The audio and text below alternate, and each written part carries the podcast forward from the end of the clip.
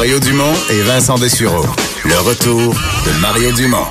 Après l'avoir lu et regardé, il était temps de l'écouter. Cube Radio.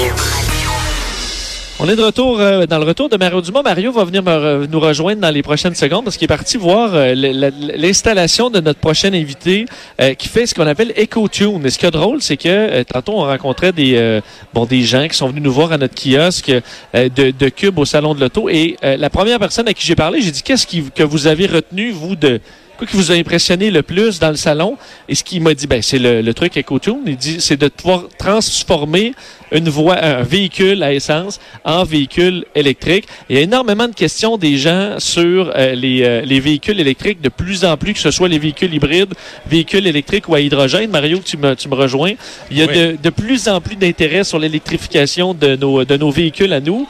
Euh, et il y a des façons de le faire qui sont peut-être pas ceux auxquelles on pense au départ. Parce que j'ai fui notre lieu de diffusion parce que euh, notre prochain invité voulait que, avant de faire l'entrevue, il voulait absolument que je voie de mes yeux euh, sa nouvelle euh, technologie, la façon dont ça dont ça fonctionne.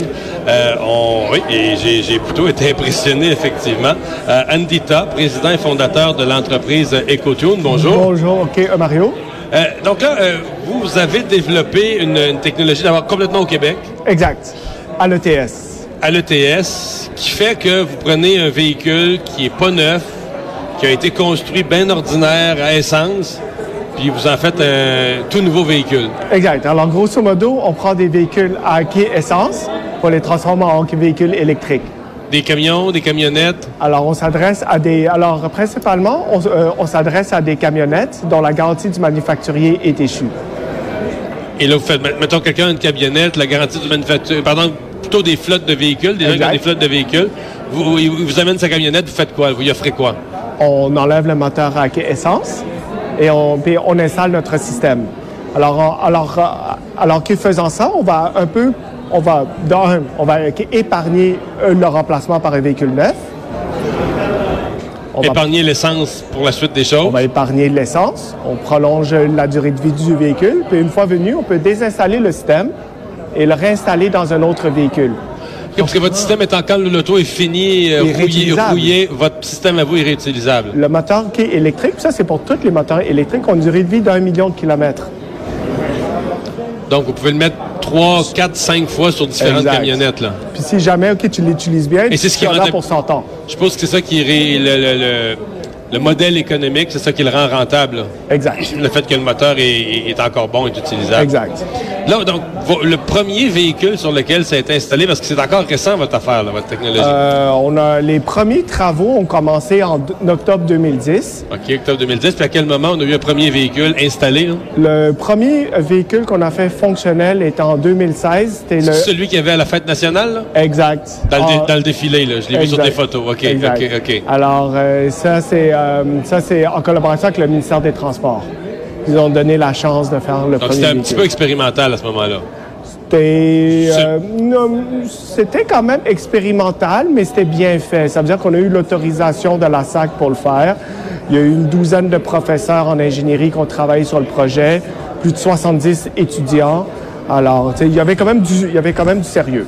Mais là, disons qu'au cours des, derniers mois, puis encore plus au cours des dernières heures, vous avez fait des pas de géant pour que ça devienne quelque chose de plus largement disponible et offert commercialement. Exact. Donc, euh, ce matin, on est très fiers d'avoir euh, annoncé un partenariat avec Spectra Premium, une des plus grosses entreprises de pièces automobiles au Canada. Et ça, ça va nous permettre d'accélérer euh, notre mise en marché. Parce que eux, ils vendent des pièces à tous ceux qui ont des flottes de, de- de camions. Ils vont pouvoir faire l'offre concrètement aux gens. Euh, non seulement ça, ils, ils fabriquent des pièces pour des constructeurs automobiles également. Est-ce que votre système pourrait aller dans un dans une auto neuve un jour aussi? Euh, on verra. On C'est. Oh, l'avenir oh, oh. qui va nous le dire. Ouais. Ça, ça vaut-tu une fortune? Ça vaut-tu plus qu'un véhicule? Non, mais en fait, le modèle économique, on va bientôt annoncer les prix avec toute l'industrialisation qui s'en vient. Mais ce qu'on vit, c'est un retour sur investissement en moins de deux ans. OK.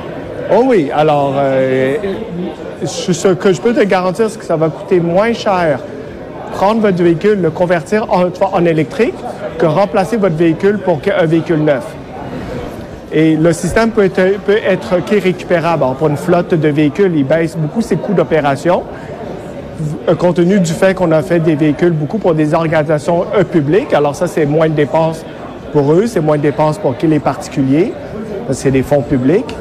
Et euh, donc, euh, c'est plus d'argent pour autre chose. Au niveau des performances, C'est pas mal, euh, c'est pas mal bon? Est-ce que c'est surtout comme ce qui semble impressionner beaucoup les gens, c'est l'accélération qui est Exact. très rapide, qui est directe. Donc ça, pour des, pour des camions, c'est aussi fonctionnel.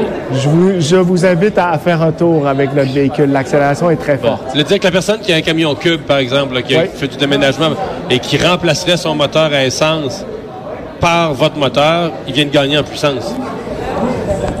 En termes de performance concret, le plus gros moteur qu'on a remplacé, c'est un V10 6.8 litres. Quand même.